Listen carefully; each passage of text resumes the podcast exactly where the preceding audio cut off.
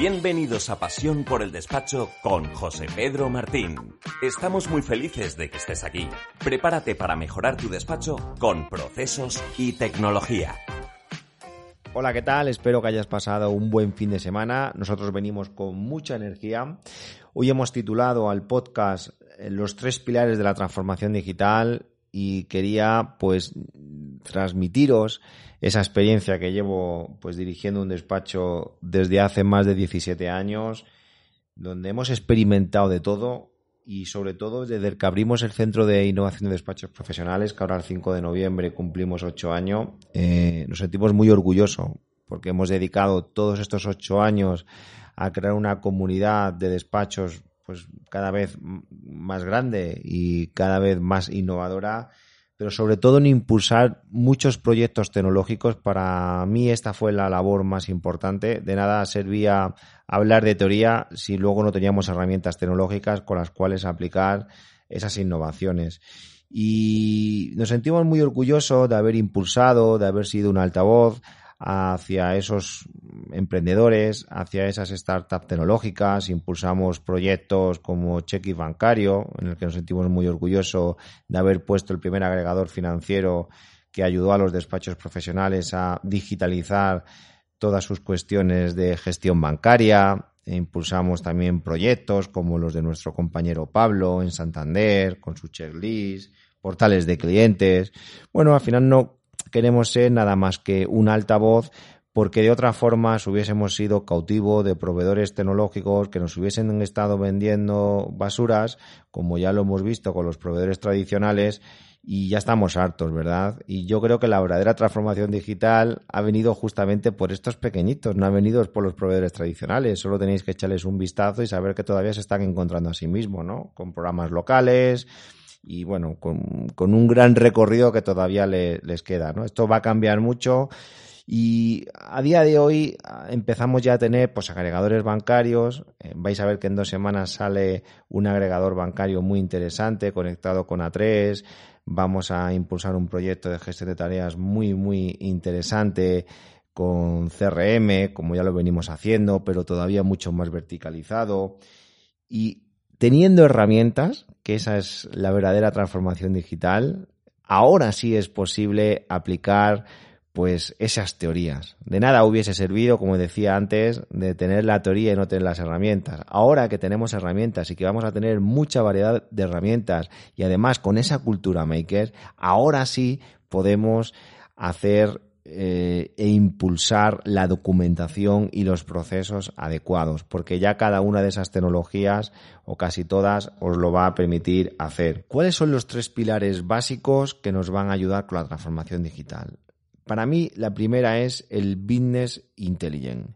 ¿Qué significa eso? Tener monitorizado el despacho, poder tener esos gráficos. Yo, por supuesto, os aconsejo que tengáis Power BI, herramienta muy, muy, muy barata que con el Power Apps y el Power BI, que yo compré las dos cosas, estamos hablando entre 30 a 40 euros de cuota mensual con los usuarios que queráis y además con decenas de KPIs que nosotros los hemos documentado, que os vamos a ayudar a los despachos profesionales porque es importante tener un buen control de ventas, de clientes, de marketing, financiero, recursos humanos, operativa y sobre todo toda la parte de suscripción.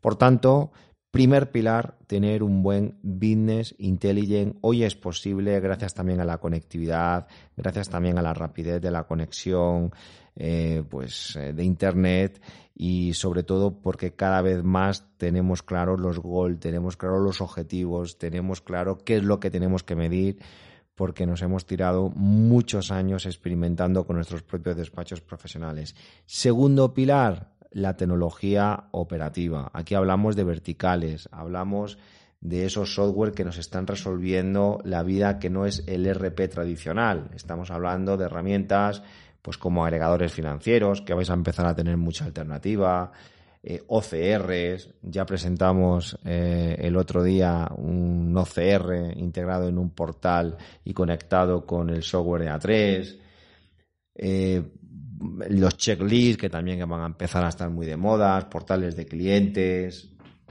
bases de datos. Esto será algo también muy interesante que empezaréis a ver a partir del año que viene, en el cual también pues os, mostraremos eh, un proyecto muy interesante en el que venimos trabajando desde centro de innovación, conectores, etcétera, etcétera. Y todo esto dividido a través de los diferentes departamentos. Eh, es decir, hemos sido capaz ya de desgranar qué verticales debe tener la contabilidad, qué verticales debe tener el laboral. A esto se une también los RPAs. Maravillas. Y aquí es mm, donde habría que poner el foco en el primer paso, que es en la tecnología operativa. Me encuentro algunos despachos que me decís, Pedro, si de verdad que lo mío no es un problema económico, no es un problema de dinero, no es un problema de rentabilidad, es un problema de que queremos trabajar menos tiempo. Y esto me ha sorprendido porque lo empiezo a escuchar cada vez más. Eh, fíjate que al principio pensaba que lo que más le preocupaba al despacho era ganar más dinero y veo que lo que quieren es tener tiempo, es tener, cuando digo tiempo, es también oxigenar un poco eh, la mente, ¿no? De, de, no ir tan cargados de responsabilidades, tan cargados de que no se me olvide una cosa. A eso se refiere, ¿no? Y por supuesto la parte económica es muy importante, ¿no? Pero el descargar eh, esa responsabilidad, eh, ese sentido del control, que al final lo importante es lo que más están buscando los, los compañeros como norma general. Por tanto, en resumen, el segundo pilar sería buscar la tecnología operativa.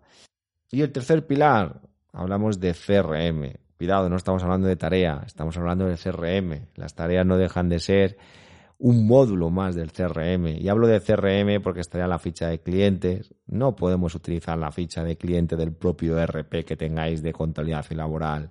Tienes que utilizar una ficha de cliente en condiciones en un buen CRM, con una buena ficha de oportunidades, de presupuestos, con una buena ficha de tareas, de calendario y otros módulos como recursos humanos, de contratos de cuota mensual, de ventas, de, marketing, de mailings. Eso es todo lo que va a integrar un CRM. Y aquí, pues, yo creo que donde vais a marcar una gran diferencia también en, la digitalización del despacho em, y en la transformación digital. ¿Por qué? Porque al final es vuestra torre de control. Eh, pensar que el CRM es el punto central donde hay que gestionar la relación con el cliente, donde tenemos y necesitamos una visión 360 grados. En resumen, los tres pilares de, la transformación digital que tenemos que enfocar bien, que serían eh, los tres puntos más importantes, el business intelligence, control analítica, buscar la tecnología operativa que complemente a esos RPs y por último tener un buen CRM. Esta sesión se acabó. Es momento de tomar acción. No te olvides de suscribirte y obtén los mejores contenidos sobre procesos y tecnología en los despachos profesionales.